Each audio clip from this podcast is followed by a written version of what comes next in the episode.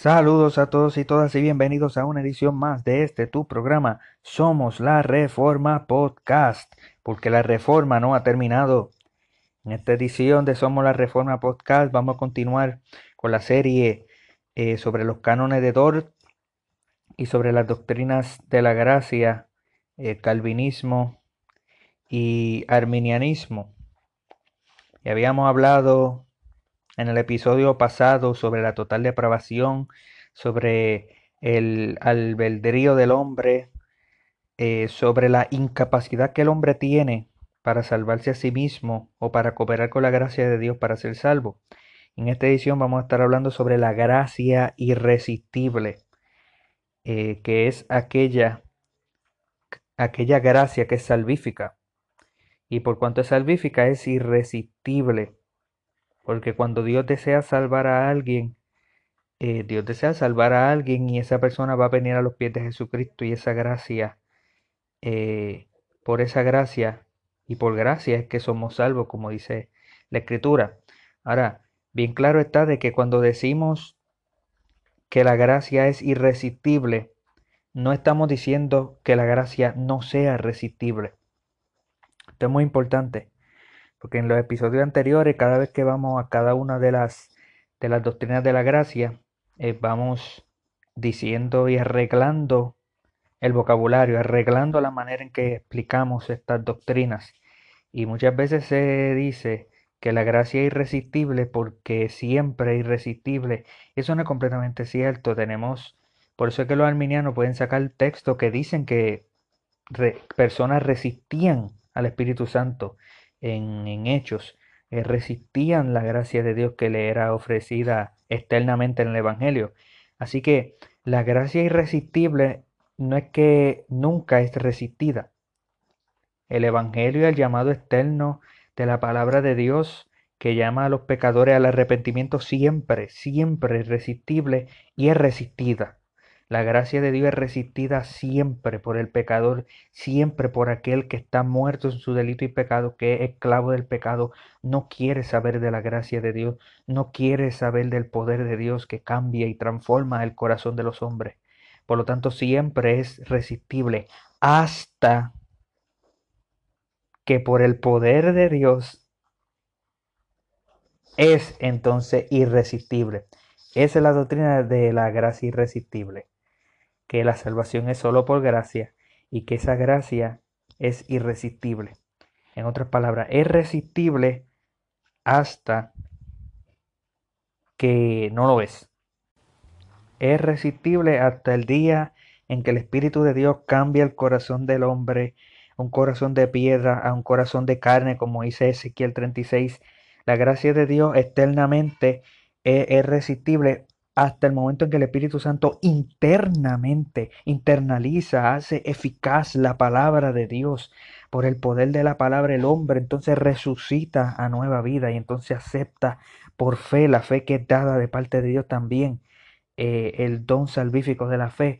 Abraza esa fe y entonces el hombre es justificado, entonces el hombre eh, es salvo. O sea que es resistible hasta ese momento. Esa es la doctrina de la gracia eh, irresistible que cuando Dios decide, el día en que Dios decide salvar a un pecador, ese día esa gracia es irresistible.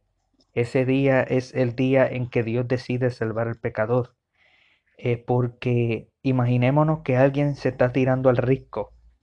Imaginémonos que alguien está a punto de caer en un precipicio. Nadie puede decir de que Dios se fue en contra de la voluntad de la persona eh, porque la salvó. De la misma manera que si yo veo a alguien que se está tirando por un precipicio, nadie puede decir, eh, eh, echarme a mí la culpa de que yo le salvé la vida.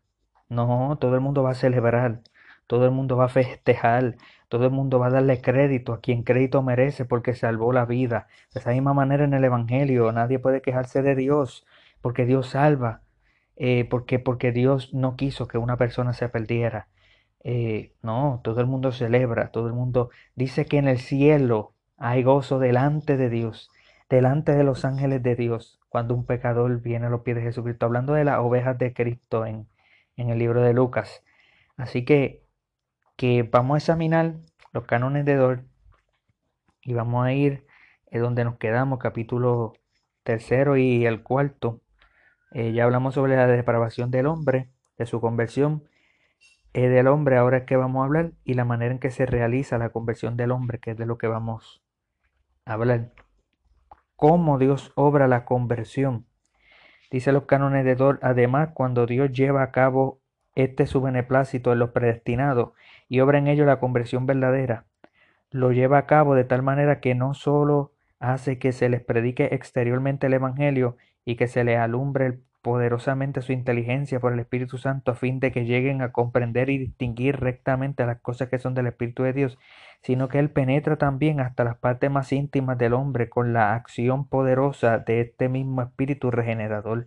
Él abre el corazón que está cerrado, Él quebranta lo que es duro, Él circuncida lo que es incircunciso, Él infunde en la voluntad propiedades nuevas y hace que esa voluntad que estaba muerta reviva, que era mala se haga buena, que no quería ahora quiere realmente, que era rebelde ahora es obediente.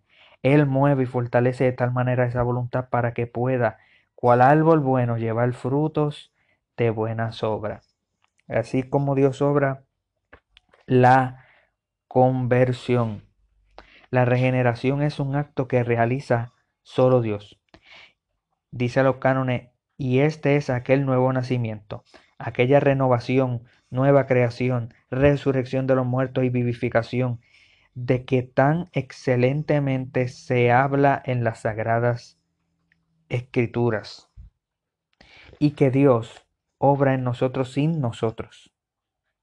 Este nuevo nacimiento no es obrado en nosotros por medio de la predicación externa solamente, ni por indicación o por alguna forma tal de acción por la que una vez que Dios hubiese tomado su obra, entonces estaría en el poder del hombre el nuevo nacimiento o no, el convertirse o no, sino que es una operación totalmente sobrenatural, poderosísima y al mismo tiempo suavísima, milagrosa, oculta e inexpresable la cual, según el testimonio de la Escritura, inspirada por el autor de esta operación, no es menor ni inferior en su poder que la creación o la resurrección de los muertos, de modo que todos aquellos en cuyo corazón obra Dios de esta milagrosa manera, renacen cierta, infalible y eficazmente y de hecho creen. Así la voluntad, siendo entonces renovada, no solo es movida y conducida por Dios, sino que siendo movida por Dios obra también en ella, por lo cual con razón se dice que el hombre cree y se convierte por medio de la gracia que ha recibido. Amén.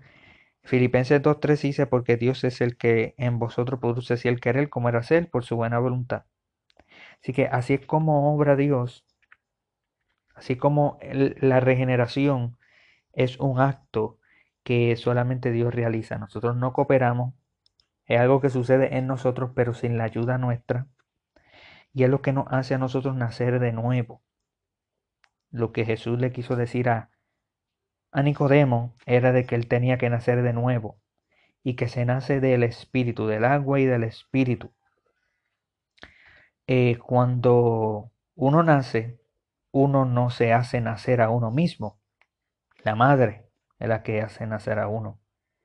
Pues Jesús está trayendo eso, esa manera de... Y Nicodemo reacciona de, oh, hay que meterme nuevamente. ¿Cómo voy a meterme nuevamente en el vientre de mi madre para volver a nacer? Pues, aunque Nicodemo estaba erróneo, a la misma vez no. Él tiene ese concepto de que, ok, mi madre es la que me tiene que hacer nacer, no soy yo mismo quien pueda hacer esto. Eso lo tenía correcto eh, eh, eh, en, eso es lo que nosotros podemos sacar de la escritura como correcto, de que no es, no somos nosotros. Nicodemo no lo tenía correcto, porque Nicodemo creía yo tengo que meterme adentro del vientre de mi madre para yo hacer que yo nazca de nuevo. Y ese no es la conversión. No, Jesucristo dice, no, no eres tú. No tiene que ver con tu madre, tiene que ver con el Espíritu. Nacer de nuevo tiene que ver con algo celestial. Eh, tiene que ver con el Espíritu Santo, quien es el único que hace esto. No hay cooperación de parte nuestra. Ahora, eso convierte la regeneración en algo incomprensible. Los cánones de Dol dice, los creyentes no pueden comprender de una manera perfecta en esta vida el modo como se realiza esta acción. Mientras tanto, se dan por contentos con saber y sentir que por medio de esta gracia de Dios creen en con el corazón y aman a su Salvador. No comprendemos cómo sucede esto, pero lo sentimos, pero sabemos, pero creemos, pero amamos a nuestro Señor y Salvador. Una pregunta muy importante es cómo es que la fe es un don de Dios si soy yo el que tengo fe, no es el Espíritu Santo el que tiene fe, por mí. Soy yo el que tengo fe, soy yo el que pongo la fe, soy yo el que confío. ¿Cómo es la fe un don de Dios? Pues la Biblia dice en Efesios 2.8, porque por gracia soy salvo por medio de la fe. Y esto, la gracia y la fe, yo, yo argumentaría que y esto no de vosotros se refiere no solamente a la fe, sino a la gracia también. Eh, pero no hay problema con eso. Y esto no es vosotros, pues don de Dios. Dice los cánones así pues la fe es un don de Dios no porque sea ofrecida por Dios a la voluntad libre del hombre, sino porque le es efectivamente participada, inspirada e infundida al hombre. Tampoco lo es porque quizás Dios hubiere dado solo el poder creer y después esperarse de la voluntad libre del hombre el consentimiento de creer o el creer de un modo efectivo, sino porque el que obra en tal circunstancia, el querer y el hacer es más que obra de, de todo en todos, realiza en el hombre ambas cosas, la voluntad de creer y la fe misma. Eso mismo lo que leímos en Filipenses 2.13. No es de que Dios te da este recurso de la fe y depende de ti poner la fe. Que Dios te la pone en tu voluntad para que tú seas quien la haga efectiva. Eso no es lo que los canones de Dios están diciendo. todo lo contrario. Está diciendo, no, Él te da la voluntad para creer y la fe misma. El querer como el hacer, ambas cosas suceden. Ambas cosas son el don, eh, son la fe salvífica. Ahora, los cánones de hablan sobre la reacción ante la gracia inmerecida de Dios. Dice, Dios no debe a nadie esta gracia porque ¿qué debería él? ¿Qué debería él a quien nadie, a quien nada le puede dar a él primero, para que le fuere recompensado? Romano 11:35. En efecto, ¿qué debería Dios a aquel que de sí mismo no tiene otra cosa sino pecado y mentira? Así pues, quien recibe esta gracia solo debe a Dios por ello eterna gratitud y realmente se le agradece. Quien no la recibe tampoco aprecia en lo más mínimo estas cosas espirituales y se complace a sí mismo en lo suyo, o bien siendo negligente se gloría vanamente de tener lo que no tiene. Además, a ejemplo de los apóstoles se debe juzgar y hablar lo que de lo mejor de quienes externamente confiesan su fe y enmiendan su vida, porque lo íntimo del corazón nos es desconocido. Y por lo que respecta a otros que aún no han sido llamados, se debe orar a Dios por ellos, pues Él es quien llama las cosas que no son como si fuesen, y en ninguna manera debemos envanecernos ante estos, como si nosotros no hubiéramos escogido a nosotros mismos. Muy importante esa reacción ante la gracia inmerecida que eran los cánones de Dor. Una parte muy importante antes de terminar es que la voluntad del hombre no es violada en esta conversión, en, estar en la regeneración. No es violada, sino vivificada. Son dos cosas diferentes. Dice los cánones de pero como el hombre no dejó por la caída del ser humano dotado de entendimiento y voluntad, y como el pecado al penetrar en todo el género humano no, todo el género humano no quitó la naturaleza del hombre, sino que la corrompió y la mató espiritualmente. Así esta gracia divina del nuevo nacimiento tampoco obra en los hombres como en una cosa insensible y muerta, ni destruye la voluntad y sus propiedades, ni las obliga en contra de su gusto, sino que las vivifica espiritualmente, las sana, las vuelve mejores y las doblega con amor y a la vez con fuerza, de tal manera que donde antes imperaba la rebeldía, y la oposición de la carne, allí comienza a prevalecer una obediencia de espíritu voluntaria y sincera en la que descansa el verdadero espiritual, el, el verdadero y espiritual restablecimiento y libertad de nuestra voluntad.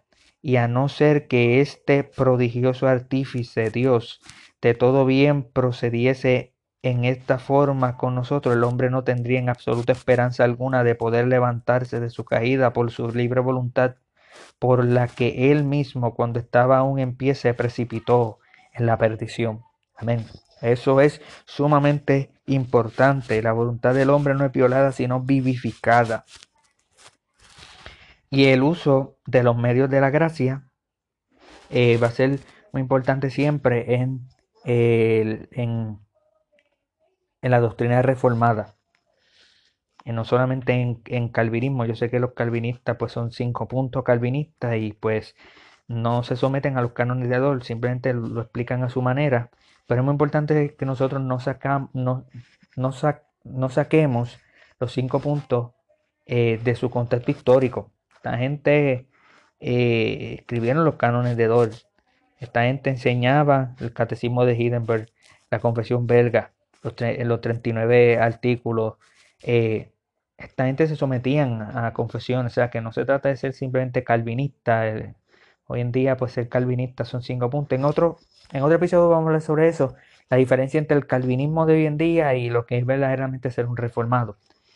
Y en el uso de los medios de gracia, Dios siempre ha obrado mediante su palabra, eh, mediante la oración y mediante eh, los sacramentos. Dice así los cánones de dos, lo voy a leer rápidamente para terminar, pero así como esta acción poderosa de Dios por la que Él origina y mantiene esta nuestra vida natural tampoco excluye, sino que requiere el uso de medios, por lo que Dios, según su sabiduría infinita y su bondad, quiso ejercer su poder. Así ocurre también que la mencionada acción sobrenatural de Dios por la que Él nos regenera de ningún modo excluye ni rechaza el uso del Evangelio al que Dios en su sabiduría ordenó para simiente del nuevo nacimiento y para alimento del alma. Por esto pues así como los apóstoles y los pastores que le sucedieron instruyeron saludablemente al pueblo en esta gracia de Dios para honor del Señor y para la humillación de toda soberbia del hombre, y no descuidaron entre tanto el mantenerlos en el ejercicio de la palabra y de los sacramentos y la disciplina eclesiástica por medio de, de santas amonestaciones del Evangelio.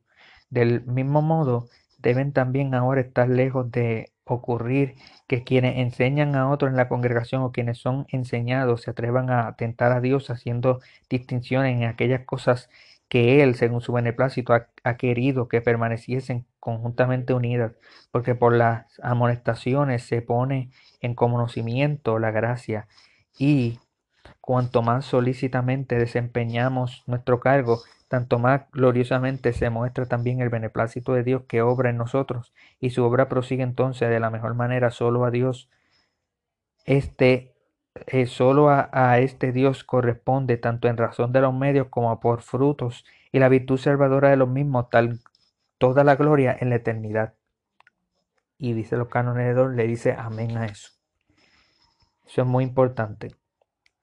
Tenemos que nosotros en este momento reprobar los errores haciendo la declaración de la doctrina ortodoxa, el sínodo rechaza los errores siguientes, los que enseñan que propiamente no se puede decir que el pecado original en sí mismo sea suficiente para condenar a todo el género humano o para merecer castigo temporal y eterno. Es un error. Es un error. Solamente con el pecado original ya es suficiente para... La persona no tiene ni que nacer. Concebida, está concebida para la destrucción. Literalmente estoy citando a Calvino. Eh, la respuesta de los cánones es, pues estos contradicen al apóstol, que dice, como el pecado entró en el mundo por un hombre y por el pecado la muerte, así la muerte pasó a todos los hombres por cuanto todos pecaron. Y eso de todos pecaron, pues significa todos en ese que pecó, ellos pecaron. O sea, el que los representó pecó por ellos y pues todos pecaron porque por el que pecó, pecó por ellos, todo entonces caen en ese pecado. Y por eso es que la muerte pasa a todos los hombres. Es yo creo que la interpretación correcta. Porque te está diciendo que la muerte entró en el mundo por un hombre. Y por el pecado de ese hombre entró la muerte. Y de esa manera la muerte pasa a todos los hombres en ese pecado que cometió ese hombre, Adán. Por cuanto todos pecaron. Pero ¿cuándo fue que todos pecaron? No te dice, ¿verdad? No, pues, no, no por cuanto todos pecaron en ese hombre. El representante federal de toda la raza humana se llama Adán, el, representante federal en la creación eh, era Adán. Después en otro, eh, cuando vayamos a la serie de, de, Romanos que no hemos terminado, capítulo 5 que vayamos, vamos a explicarlo un poco más detallado. Pero lo que hizo Adán, la caída de Adán afectó a todos sus hijos, a todos nosotros. Hay que estar ahora en Cristo, poner la fe en Cristo para ser trasladado de un representante federal al otro, que Cristo es otro representante federal. Dice también, y el juicio vino a causa de un solo pecado para condenación. O sea, el juicio a todos los hombres vino, vino porque Adán pecó. Romanos 5 dice, y la paga del pecado es muerte. Romanos 6, 23. Hay que reprobar lo que enseñan que los dones espirituales y las buenas cualidades y virtudes, como son la bondad, santidad y justicia, no pudieron estar en la libre voluntad del hombre cuando en su principio fue creado y que por consiguiente no han podido ser separadas en su caída. Es un error. La Biblia dice, y dice los canonedor, pues tal cosa se opone a la descripción de la imagen de Dios por el apóstol Pablo en Efesios 4:24, donde confiesa que consistente en justicia y santidad, las cuales se hallan indudablemente en la voluntad. Eso es lo que la escritura dice, nosotros fuimos creados en imagen de Dios. Justicia, santidad y conocimiento también. Así que tales dones, tales virtudes eh, sí estaban en la libre voluntad del hombre cuando fue creado, pero, fueron distorsionadas por la caída. Hay que reprobar los, errores de los que enseñan que en la muerte espiritual los dones espirituales no se separan de la voluntad del hombre, ya que la voluntad por sí misma nunca estuvo corrompida, sino solo impedida por la oscuridad del entendimiento y el desorden de las inclinaciones, y que, quitado estos obstáculos, entonces la voluntad podría poner en acción su libre e innata fuerza, esto es, podría de sí misma querer y elegir, o no querer o no elegir, toda suerte de bienes que se le presenten. Eso es un error. Eso es un error y me suena hasta como un error tripartita. Quizá en otro episodio hablemos sobre esto, pero pues es algo que yo no he escuchado a los reformados. obviamente los reformadores sí hablaron esto, pero reformadores, eh, personas ahora que son reformadas no hacen ese énfasis de que el hombre es bipartita, cuerpo y alma, o cuerpo y espíritu es lo, es lo mismo, es sinónimo. Alma y espíritu son sinónimos en la escritura. Eh, y no tripartita, porque de lo contrario, pues entonces cuando el hombre cae le afectó el alma, pero no el espíritu. O cuando el hombre cae le afectó el espíritu y no el alma. Pues si uno cree que el, ser humano son tres cosas, es tres cosas distintas. El cuerpo es una cosa, el alma es otra, el espíritu es otra, pues va a traer el problema, ciertamente. Dicen los cánones de Dor, esto es una innovación y un error que tiende a enaltecer la fuerza de la libre voluntad de contra el juicio del profeta que dice engañoso el corazón más que todas las cosas y perverso, Jeremías 17:9, y el apóstol que dice entre las cosas entre las cuales los hijos de desobediencia también todos nosotros vivimos en otro tiempo los deseos de nuestra carne, siendo la voluntad de la carne y los pensamientos. Efesios 2:3. Hay que reprobar lo, que enseñan que el hombre no ha nacido, que el hombre no renace. Dice, enseñan que el hombre no renacido no está ni propia ni enteramente muerto en el pecado o falto de todas las fuerzas para el bien espiritual, sino que aún puede tener hambre y sed de justicia y vida y ofrecer el sacrificio de un espíritu humilde y quebrantado que sea agradable a Dios. La respuesta de los cánones es pues estas cosas están en contra de los testimonios claros de la Sagrada Escritura. Cuando estabais muertos en vuestro delito y pecado, Efesios 2, 1 al 5. Y todo designio de los pensamientos del corazón de ellos era continuamente el mal, porque el intento del corazón del hombre es malo desde su juventud. Génesis 6, 5, Génesis 8, 21. Además, tener hambre y sed de salvación de la miseria, tener hambre y sed de vida, y ofrecer a Dios el sacrificio de un espíritu quebrantado es propio de los renacidos y los que son llamados bienaventurado. Salmo 51, 19, Mateo 5, 6. Hay que reprobar eh, los errores que dicen, que enseñan que el hombre natural y corrompido hasta tal punto puede usar bien de la gracia, cosa que para ello es la luz de la naturaleza o los dones que después de la caída aún le fueron dejados, que por ese buen uso podría conseguir poco a poco y gradualmente una gracia mayor, es decir, la gracia evangélica o salvadora, y la bienaventuranza misma, y que enseñan en este orden de cosas, se muestran dispuestos por su parte a revelar a Cristo a todos los hombres, ya que Él suministra todo de un modo suficiente y eficaz los medios que necesitan para la conversión. Esto es un error. La luna de la naturaleza no tiene nada que ver con la gracia de Dios a menos que sea la gracia común. Y la gracia común no tiene que ver nada con la gracia salvífica y no puede ni siquiera redimir al hombre porque es muy diferente a la gracia salvífica, la gracia especial.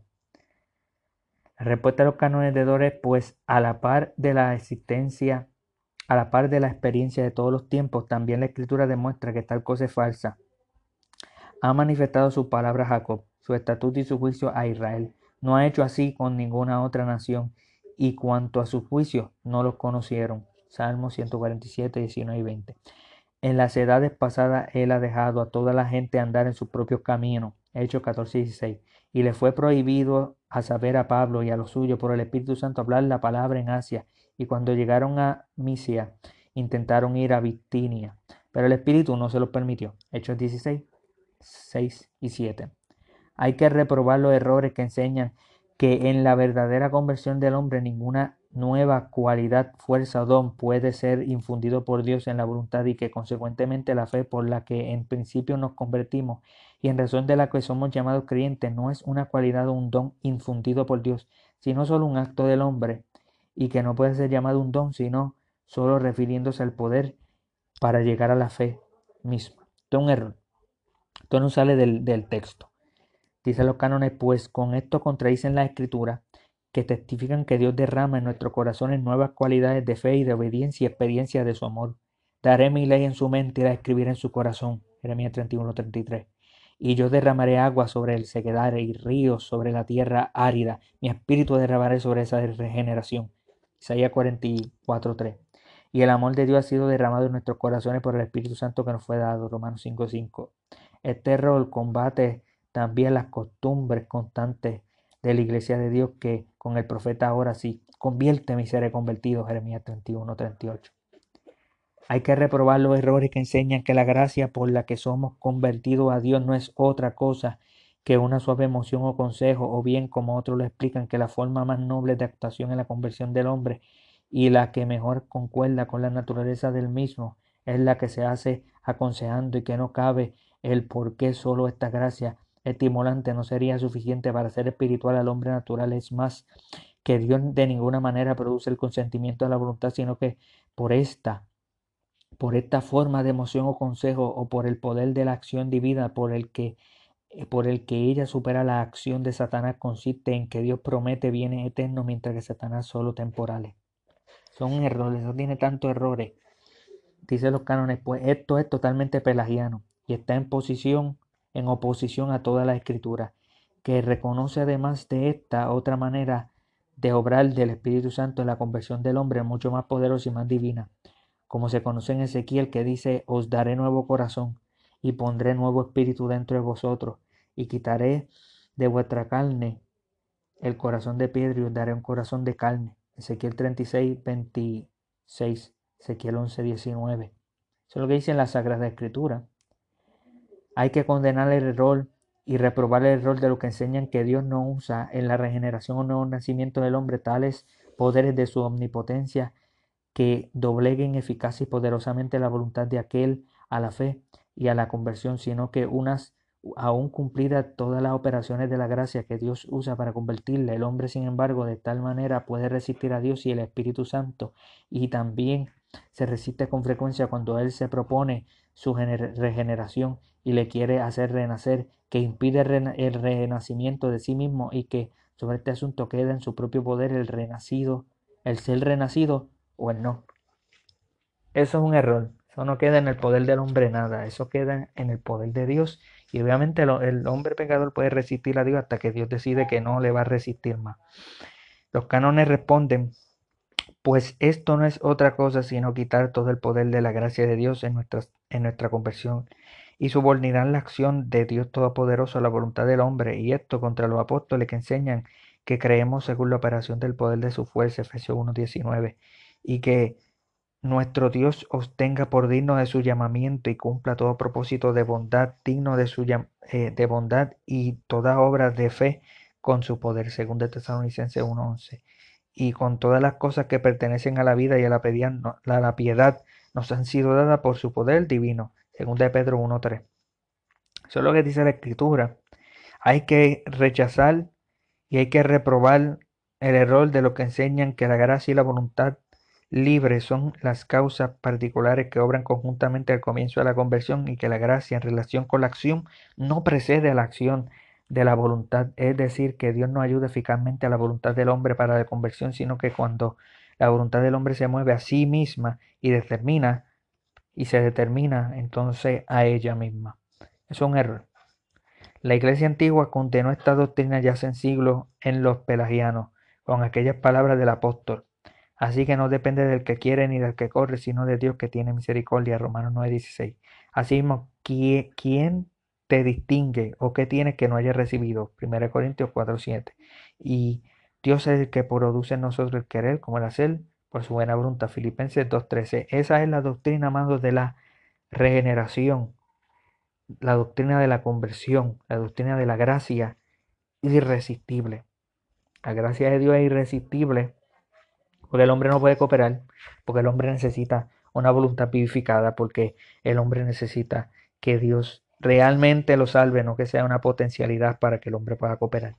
La gracia de Dios es irresistible, el llamamiento eficaz, que es otra manera de decir eh, regeneración.